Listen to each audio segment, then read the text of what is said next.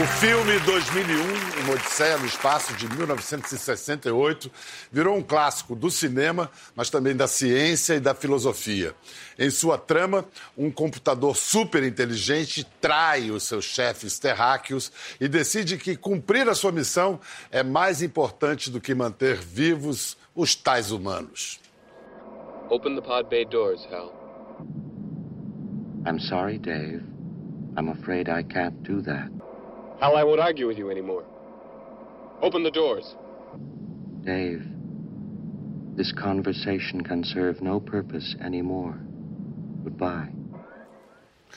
Agora que 2001 é passado, longínquo, um futuro muito próximo nos apresenta com essa realidade. A inteligência artificial pode mesmo acabar com nossa raça. Digo espécie, digo planeta. Um dos filósofos mais influentes do mundo vem estudando o assunto em profundidade e faz um alerta geral. É o sueco Nick Bostrom. Eu encontrei com ele no Instituto do Futuro da Humanidade, na Universidade de Oxford, na Inglaterra. Ele aponta como os maiores riscos existenciais à humanidade: um, a bioengenharia sem controle; dois, experimentos físicos, como por exemplo o acelerador de partículas na fronteira da Suíça com a França; e o, ter e o terceiro maior risco existencial, ou seja, algo que pode levar a humanidade ao beleléu definitivo, à extinção completa, Bostrom aponta é a inteligência artificial.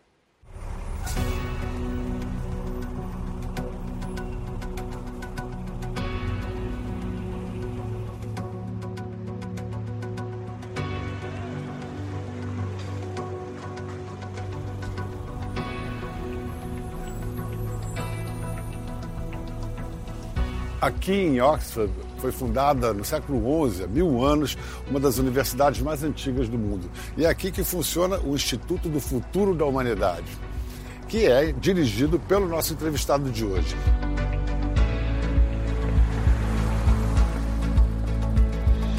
Ele era um menino ruim de estudos, mau aluno, até que, quando adolescente, ele descobriu a filosofia alemã.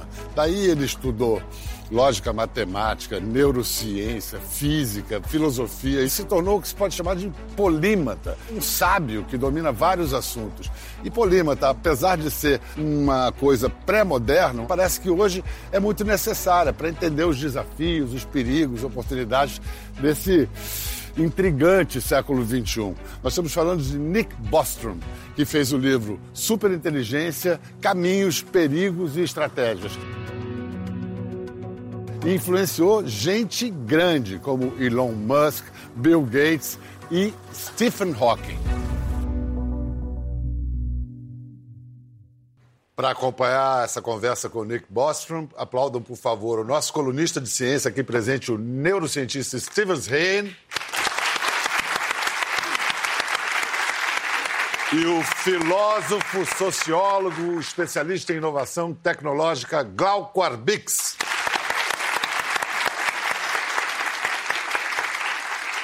Qual dos dois vai me fazer a definição mais breve de inteligência artificial?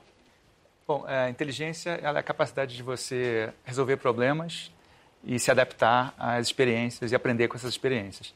Artificial é aquilo que não é natural, seja que foi feito pelo homem. Né? Não sei se foi curto o suficiente. Mas... Foi ótima. Você diria de outra maneira? Eu acrescentaria que eh, os primeiros pensadores da inteligência artificial, que está na moda hoje, mas é bem antiga, certo? Eh, lá nos anos 50. Tanto que naquela época se chamava computador de cérebro eletrônico. Isso. Bom, essa não é da minha época. Teve um deles que falou: a, a mente humana é é a sociedade de mentes, ou seja, ela, ela tem várias dimensões, ela, elas têm características e integram, articulam é, capacidades diferentes.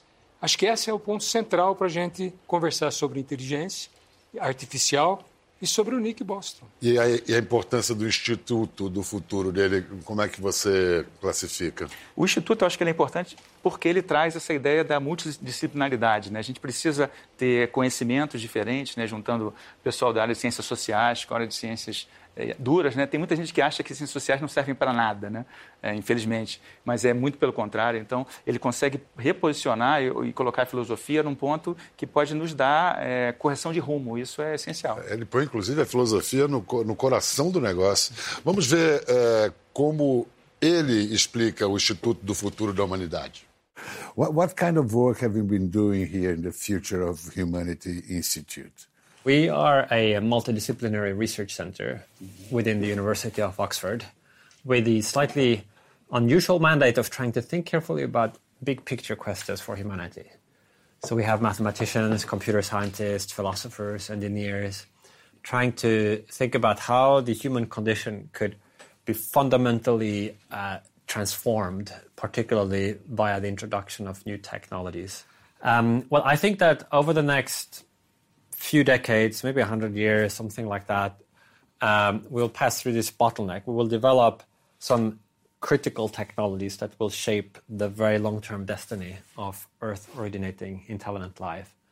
Um, chief among them, perhaps, artificial intelligence. Would be the last invention humans would have The last to... invention. Yeah, I mean, if you think about what fully general machine intelligence would imply, eh, if, if you have a machine that's better at all cognitive tasks than we humans are, then in particular, it would be better at inventing than we are.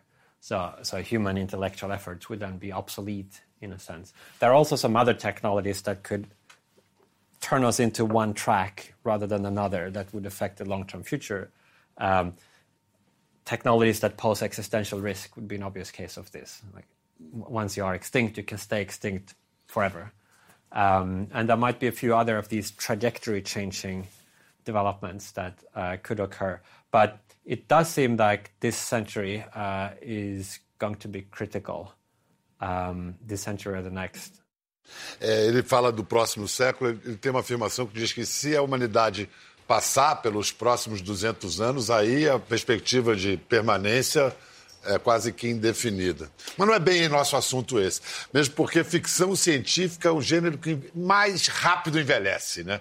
Há 100 anos, em 1919, o que, que as pessoas imaginariam como novidade hoje, Stevens? Internet, nem pensar, né? É, é, na época, da, na, na, virada do século XIX para o século XX, havia aquelas feiras mundiais, né, onde as pessoas iriam, os países iam para apresentar inovações e também para discutir o futuro. Né? Então, numa dessas reuniões, eles juntaram pensadores e artistas e fizeram, inclusive, fizeram vários cartões, porta, por, cartões postais né, com, com essas imagens. Então, tem coisas interessantes. Primeiro, eles achavam que a jornada de trabalho ia ser de três horas atual, né? Hoje em dia, cada um de nós ia trabalhar só três horas e já estava resolvido. E nós chegamos à incrível jornada de 24 por 27, é. 24 por 7, né? Tinha outra coisa interessante que era, eles notavam a, a, a necessidade de você acelerar as informações, né? você trocar informação mais rápido. O que eles pensaram? Como é que vai ser, por exemplo, trocar informação entre Europa e Estados Unidos? Vão criar um túnel que vai passar no oceano para onde as cartas vão ser trocadas. Sensacional, sensacional. O, Bial, veja, uh, uh, eu, eu, trabalho na USP no Instituto de Estudos Avançados, sou professor pesquisador lá, que é um centro multidisciplinar, como tem na UFRJ, tem na Unicamp, tem várias outras universidades brasileiras. Uh, a questão que ele coloca, eu acho que precisaria ser enquadrada de um modo levemente diferente. Veja, a, a inteligência artificial que o Bostrom está falando é aquela que as máquinas, com alguns programas especiais, poderiam fazer mais e melhor do que as pessoas. Hum. Uh, o problema é o seguinte: uh, aquilo que está sendo desenvolvido hoje, que, tá, que faz parte da nossa vida, quando você usa o seu telefone, uh, quando você chama o seu táxi, quando você usa o GPS, não é bem inteligência artificial geral, essa que a gente chama. É um pedaço dela, é uma dimensão dela, que é aquela mais voltada para a estatística, para a matemática, que consegue encontrar padrões e prever comportamentos. Então, para isso, eles são muito bons. A inteligência artificial faz melhor do que nós. Ninguém joga xadrez hoje no mundo melhor do que uma máquina. Você percebe? Até aquele jogo que os chineses ninguém ganhar, o Go, Go. Né? até no Go agora. Então, agora, quando, quando a gente discute uma inteligência artificial, do, como ele está tratando, que é aquela capaz de é, ser a última das invenções para superar a gente, a situação fica complicada. É, porque desse, nessa dimensão, os avanços são muito pequenos, são ínfimos.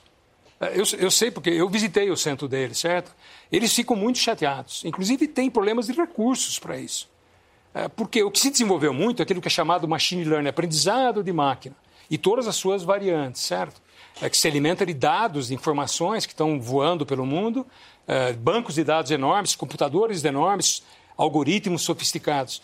Mas essa que é aquela que pensaria, como o como, como, como o nosso computador em 2001, essa está bem fraquinha ainda, entende? Por isso que é difícil conversar na chave dele, pelo menos para mim, entende? Não sei o que, que o Steve acha, o que você Mas acha. Ele, é, é, a mim, eu não sou cientista, e, e ele apela à imaginação.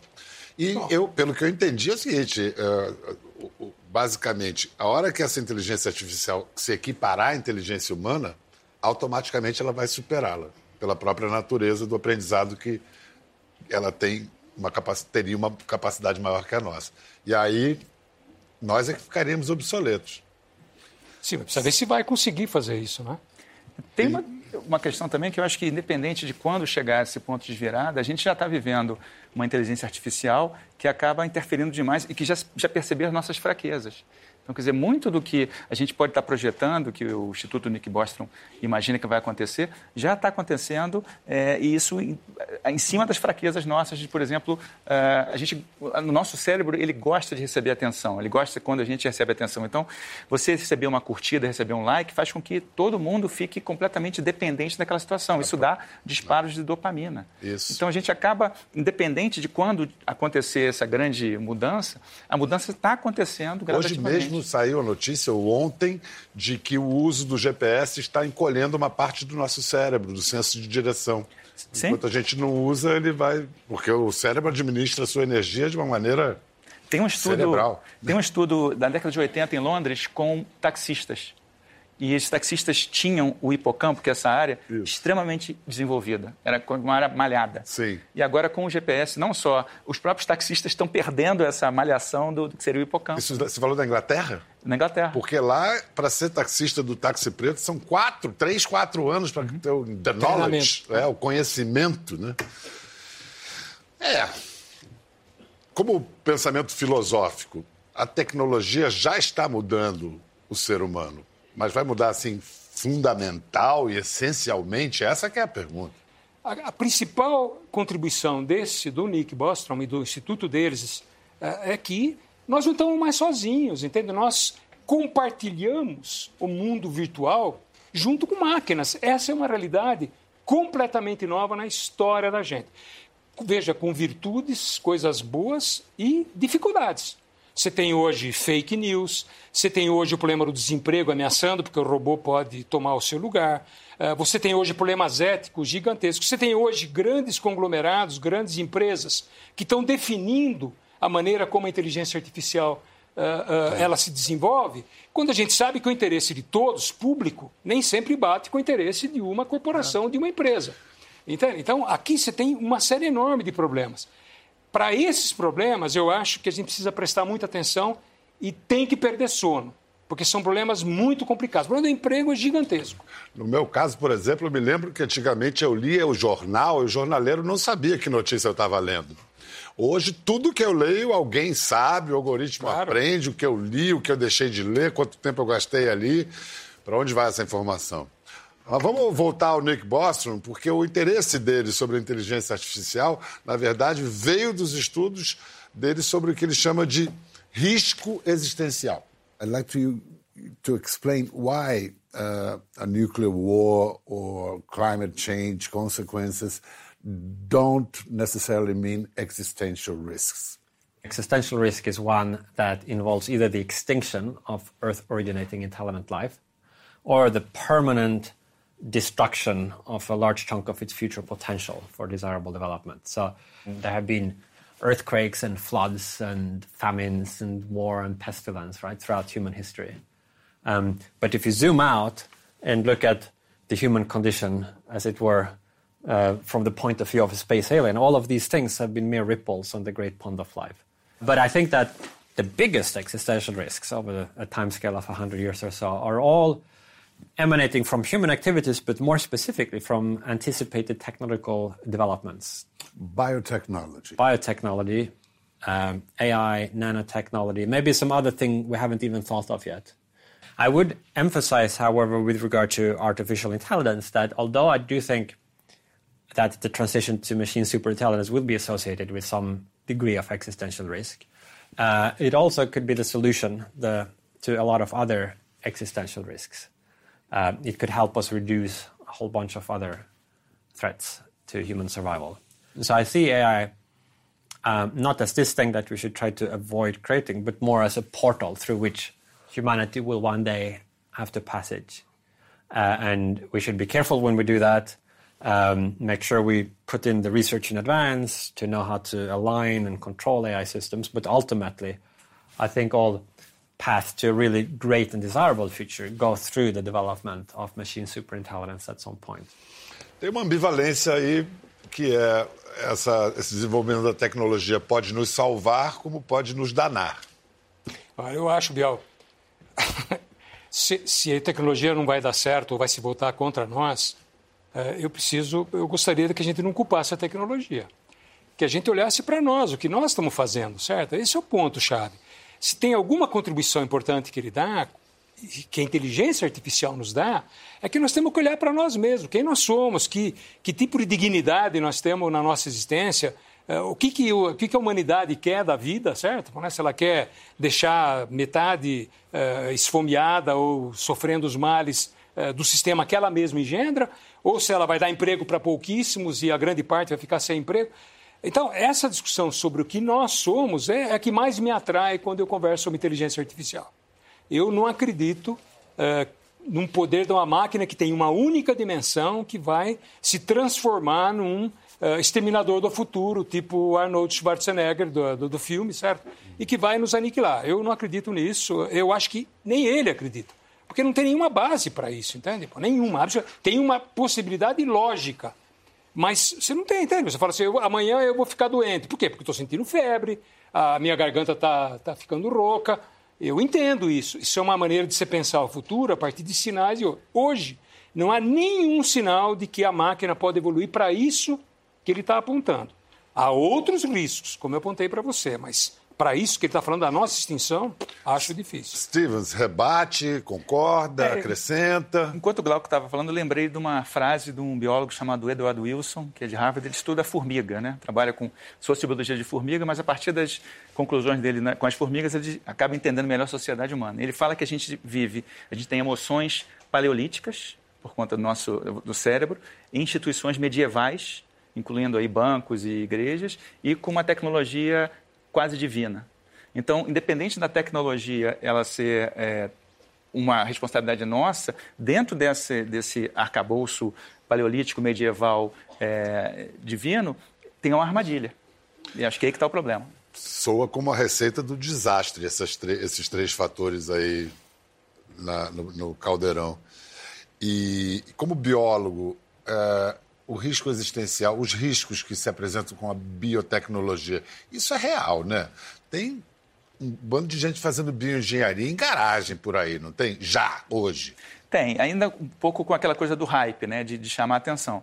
Mas existem riscos reais, né? Você tem, por exemplo, dentro da, das novas ferramentas de biotecnologia, uma que é conhecida por uma sigla que chama CRISPR. CRISPR ela permite uma manipulação do genoma, né, do nosso DNA, com uma precisão que era inimaginável há quatro anos atrás. Você que, pode... O que o chinês, o ano passado, cruzou a fronteira. Exato. Você é. pode criar mutações, você pode é, corrigir mutações. E aí você pode pensar no lado da, da oportunidade disso. Você pode curar AIDS, você pode curar vários tipos de câncer, você pode aumentar a expectativa de vida, mas também você pode criar uma outra espécie. Você pode ter é, eu já li, por exemplo, cientistas que estavam trabalhando com uma célula, uma, um, um vírus que era extremamente letal, mas era muito pouco contagioso. Que eles estavam tornando ele contagioso para ver como funcionava. Para que um negócio desse? Não, eu, eu me pergunto. É. Nós estamos nós estamos fazendo um, um projeto de inteligência artificial na USP, reunindo muita gente agora. É, nós estamos em contato com universidades chinesas e, e a gente sempre troca informações eh, sobre o que está acontecendo. Eles estão muito nervosos com o pesquisador chinês que anunciou que tinha clonado, um, um, era um bebê que ele criou em laboratório, da maneira como ele queria, certo? Imune, segundo ele, a algumas doenças. Agora, ele agora está sob suspeição. No primeiro momento ele ia ganhar o prêmio Nobel, agora ele está sob suspeição porque ele quebrou todos os códigos de ética existentes no mundo. É, mas eu soube essa semana uh, tem um problema. Qual é o problema? O problema é que ele deixou, apesar de ele não estar tá fazendo mais a pesquisa e não ter mais acesso à universidade, aos laboratórios, ele deixou um bebê nascendo, certo? Então, uh, tem uma chance do bebê nascer. Daí começa uma guerra. Cara, disputa... mas já faz mais de nove meses que isso aconteceu. Não, não, não. Agora, agora. Eles descobriram agora. Porque... Não, que foi anunciado que ele criou o, o bebê tem mais de nove meses. É verdade, mas você tem. Eu não sei como é que é o processo se deu. Talvez tenha. Ah, talvez um tubo de ensaio tenha atraído o outro ali. É um, problema sexual de tubo de ensaio que eu não entendo, confesso. tubo de ensaio que já tem um caráter fálico. É, assim. isso, isso, entende? Mas é, o tubo de ensaio com a pipeta, entende? Mas não sei como é que funciona ali. Então... Pipeta, aliás, é, é uma palavra muito, uh, digamos, de duplo sentido, né? Então, agora, o que está colocado é que aqueles que são contra acusam que seria algo parecido com um aborto de tubo de ensaio, você percebe? Então, Aqui o nosso, o nosso especialista em biologia pode dizer para vocês, mas os problemas éticos estão aparecendo em tudo quanto é lado. E o que, o que aparecendo e a gente não vê. Você falou em código de ética. Que código de ética? Ninguém consegue proibir isso. Não, Como você... consegue proibir essa coisa? Você tem regulamentações. A OMS, em março, fez uma discussão sobre CRISPR. Então, a gente tem que apoiar a ONU, a OMS, essas grandes instituições que podem guiar a, a humanidade em práticas mais éticas. Acho que isso que é, que é importante. Infelizmente, não tinha ninguém do Brasil nessa Sempre correndo encontro. atrás, né? Sempre, sempre correndo atrás. Mas isso é inevitável, né? É. Sempre. E nem sempre. Eu concordo com, com o Steven. É, você tem códigos de ética. As empresas também têm. O problema é que a pesquisa é, ela é muito universal. A busca de conhecimento é muito forte. Então sempre tem alguém que fura o código de ética, certo? Esse é o problema. Os americanos, a National Science Foundation, que é a fundação nacional que tem código de ética e, e limita essa, essa pesquisa, é, tudo bem, lá ele conseguiu segurar. Mas os chineses não têm o mesmo código de ética. E como tem uma disputa muito grande, China e Estados Unidos, em especial na área de inteligência artificial, biotecnologia, nanotecnologia, o que acontece? As coisas correm solto. E de repente você tem um bebê que foi criado é, o pai chama, olha para o de ensaio e fala, papai, entende? E o papai não responde. É, mas a pipeta responde. Escuta, é, a tal explosão de inteligência artificial seria essa, nesse momento em que a inteligência se equiparasse à nossa e imediatamente a superasse. Você vai dizer que você não acredita nisso tão cedo. Você acha que isso é inevitável? Eu acho que é inevitável. Claro que inevitável. Inevitável. Fazendo exemplo, comparações com a explosão das telecomunicações, a explosão da própria eletricidade, da mobilidade urbana, urbana, é, urbana né? a gente tem aí vários exemplos de coisas, claro que não do, como a superinteligência, mas que modificaram e explodiram dentro da, da nossa sociedade. Então, baseado no que está acontecendo com a inteligência artificial, é, eu acho, pelo menos, que é um bom exercício para a gente fazer. Não acho isso. Vamos ver o que o Bostrom. Mr. Bostrom, please. Could you explain to us what is uh, what would be an intelligence explosion? And we are living already in the in a world that there are conditions for it to happen. An intelligence explosion is just this idea that at some point you could have a very rapid increase in intelligence. If you're building an AI, maybe you have some AI that's initially very slow, but once it reaches a certain level of performance, it becomes cost effective to add a lot of hardware to it, and, and you could um, then have maybe a rapid increase in intelligence. Or when you have an AI that's smart enough that it can take over the AI research from humans and then start to do that at digital timescales. And then we humans would be redundant? Well, in, in some sense, we would be redundant in that right now, all the work that needs to be done, very little of that can be automated. However, uh, from a normative point of view, we would not be redundant. We think that maybe the purpose of having all of this production happening is that somebody should actually be there to benefit from it in the end. And in particular, we have a preference maybe that we are amongst those people. So that our job, as it were, in, in this hypothetical future where everything became automated would be to enjoy the whole thing, to have great lives in this uh, world of abundance. But then this incredible artificial super intelligence would uh, have to care about Earthlings. Right, Why? yeah. Why would it do? it? Well, that's a specific kind of thing you would need to build and design. You'd have to design its preferences, its motivation system, um, the criteria whereby it selects actions in such a way as actually to align it with human interests. Um, and that's a research problem, exactly how to do that. We'd have to educate them. Possibly, yeah. But in order for that even to be possible, you'd first have to design the AI such that, well, it has the ability to learn about human preference. What, what you don't want to have is some kind of super psychopath who is very good at reading the minds, can see exactly what we want, but then has a very different goal and it just uses that knowledge to kind of manipulate, right? You'd actually want it instead to be designed in such a way that it cares about our welfare, about our interest and our preferences. And I think that's possible, but it is a non-trivial engineering challenge to to figure out how to do that. And we invent automobiles, let's just say, right? But then we find sometimes they run over people. So then we invent traffic lights and seat belts and etc. Right? But there are some small subset of technologies where we can't have that uh, trial and error approach. Uh, and I think AI superintelligence is one of those where we got to get it right on the first shot. Um, because once you have a super intelligent optimizer in the world, you might not be able to uh, you might not be able to put that genie back into the bottle. Essa, eu acho fascinante essa, esse desafio de incutir, de ensinar moralidade a uma máquina. E isso não é abstrato. Isso está agora com os carros autônomos. Um carro autônomo vai ter que tomar decisões morais. Se você tem quatro pessoas dentro do carro, passam dois pedestres, ele vai salvar a vida de quem? E você salvaria de quem? Eu salvaria a minha. Ah, a sua. Mas- É, é exatamente o que as empresas que estão fazendo o carro pensam. Elas não estão preocupadas com quem vai ser atropelado, elas estão preocupadas em salvar quem comprou o carro dela. A gente precisa de filtro, eu acho, independente da superinteligência, pensando na inteligência artificial. Hoje em dia, a gente falou a questão do, do- do- do- das curtidas, mas também você tem uma tendência, na- na- com a inteligência artificial atual, de você gerar polêmica, de você ir para o extremo. Né? Então, fez, saiu uma pesquisa agora nos Estados Unidos, se uma mulher, um homem, está querendo saber sobre maternidade, vamos dizer, uma mulher ficou grávida e quer entrar numa rede social para aprender sobre maternidade. Ela vai entrar, vai descobrir um grupo de maternidade, ao mesmo tempo ela vai ser indicada para grupos que são contra vacinação. Quer dizer, são grupos que trabalham em cima da fake news. Então, quer dizer, você tem que ter filtro, porque senão você vai estar aumentando a possibilidade de, de mentiras, de fake news, em que as pessoas são expostas. Se me permite, Bial, veja, o, a, a- cidade de São Francisco, ah, que é, uma- é o centro dessa discussão toda de inteligência artificial, com o Vale do Silício, as grandes universidades, as grandes empresas, todas as grandes nasceram lá, sem exceção praticamente, eh, acabou de proibir, eh, por praticamente unanimidade do seu conselho de vereadores lá e com o prefeito, eh, o uso da, ah, daquilo que se chama reconhecimento facial como sistema de, de vigilância para a polícia de São Francisco.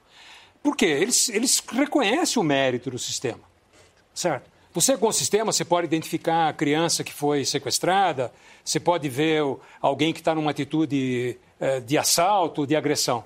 Mas, ao mesmo tempo, os erros são gigantescos. As informações que o computador recebe são aquelas nossas, os nossos preconceitos. Entende? É, é- é violência contra as mulheres, contra negro, contra as orientações sexuais, contra a religião. Quer dizer, antes de ensinar moralidade a alguma máquina, a gente- nós temos gente. que ter a nossa moralidade, Então. revista pelo menos. E robô cientista, você vai ser obsoleto? Vai ficar obsoleto você Acho como cientista? já acontece. A gente tem uma máquina no laboratório hoje em dia que faz em um dia o que eu demorava, demorei seis fazer, seis meses para fazer quando eu fiz meu doutorado em 2000. Porque é aquela coisa do, do quantidade de dados, né? Então isso eu acho que já acontece, por exemplo, você tem máquinas que conseguem pegar, ler eh, mil artigos científicos e chegar numa conclusão sobre eh, o que, que aquilo significa. Então a gente já está sendo substituído de certa forma. O que nos salva ainda é a criatividade, né? E a consciência, né? A consciência. Que elas não têm. Essa é exclusivamente humana, né? Então, consciência, emoção, intuição, isso aí não entra muito no cálculo do Nick Bostrom, entende? É, veja, cientista, eu não tenho certeza se a gente vai ser substituído, com todo o respeito. Mas jornalista vai, viu? Já está sendo, né? Mas olha, os bons jornalistas. Não, os bons. É verdade, é verdade. É o que todos dizem. Não, inclusive assim, famosas últimas palavras. É isso, é. Os bons, os bons permanecerão. Os bons permanecerão com os empregos, né, com a renda. Com... Não, eu ia te perguntar isso, os efeitos da inteligência artificial que já ocorrem no, no universo do trabalho. Já está rolando uma revolução. Muito forte. Ah, desemprego. E, e, diferentemente, veja, a tecnologia sempre desempregou. Só que ela tinha a capacidade de criar outros empregos em outras áreas, criava novas indústrias, novas empresas, mas ela sempre desempregou. Quando você mecaniza ou automatiza alguma coisa, você está deixando alguém de lado, está fazendo mais rápido, mais eficiente. O problema é que dessa vez pode ser diferente. Por quê? Porque está atingindo gente que não é só, que não está dentro de atividade somente repetitiva. Está atingindo gente que é gerente, está atingindo o supervisor, está atingindo uma parte dos médicos que olham só o raio-x da, da, eh, da- Até jornalistas. É, mas não são os bons, não. Você sabe esse negócio do ludismo? Quando construíram as pontes eh, sobre o rio Thames, em Londres, criaram uma espécie de seguro que os balseiros, os, os que faziam o serviço da balsa, ficaram recebendo um, um benefício por 100 anos. Acho que até hoje tem balseiro recebendo eh, benefício. Agora, nesse tipo de revolução que está ocorrendo hoje, é difícil fazer isso, hein? Ainda mais com todas as previdências quebradas e tudo mais. Os dados não são agradáveis para a questão do emprego. Os mais qualificados vão conseguir bons empregos, bons salários, tudo indica, mas são poucos empregos com essa qualificação. Agora, aqueles que têm uma qualificação menor vão ficar para trás. Porque esse é o grande problema. Se a inteligência artificial oferecesse para a gente todos os benefícios para todo mundo, eu acho fantástico. Nós teríamos mais tempo para ler poesia, para ir no cinema, para conversar, para namorar, para. eh, entende? Até um caso com uma pipeta aqui, uma pipeta ali. Mas agora, agora a- a- Isso vai virar o nosso hashtag, né? A pipeta do Glauco. não, senhor.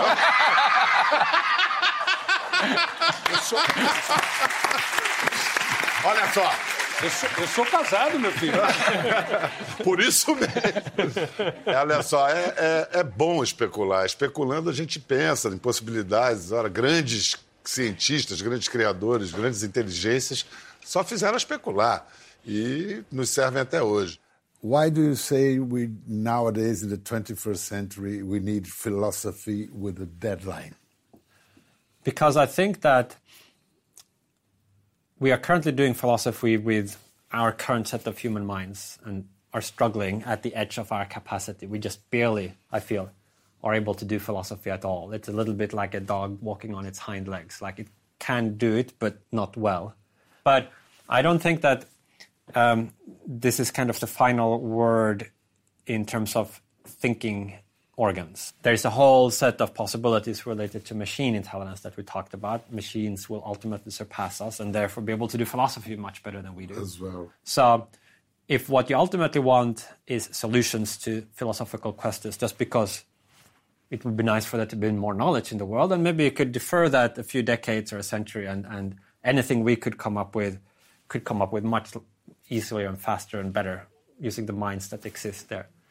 But there are some philosophical questions that we actually need the answer to now in order to get to this future. So, For example, well, so things that have to do with how we can more wisely use our increasing technological powers.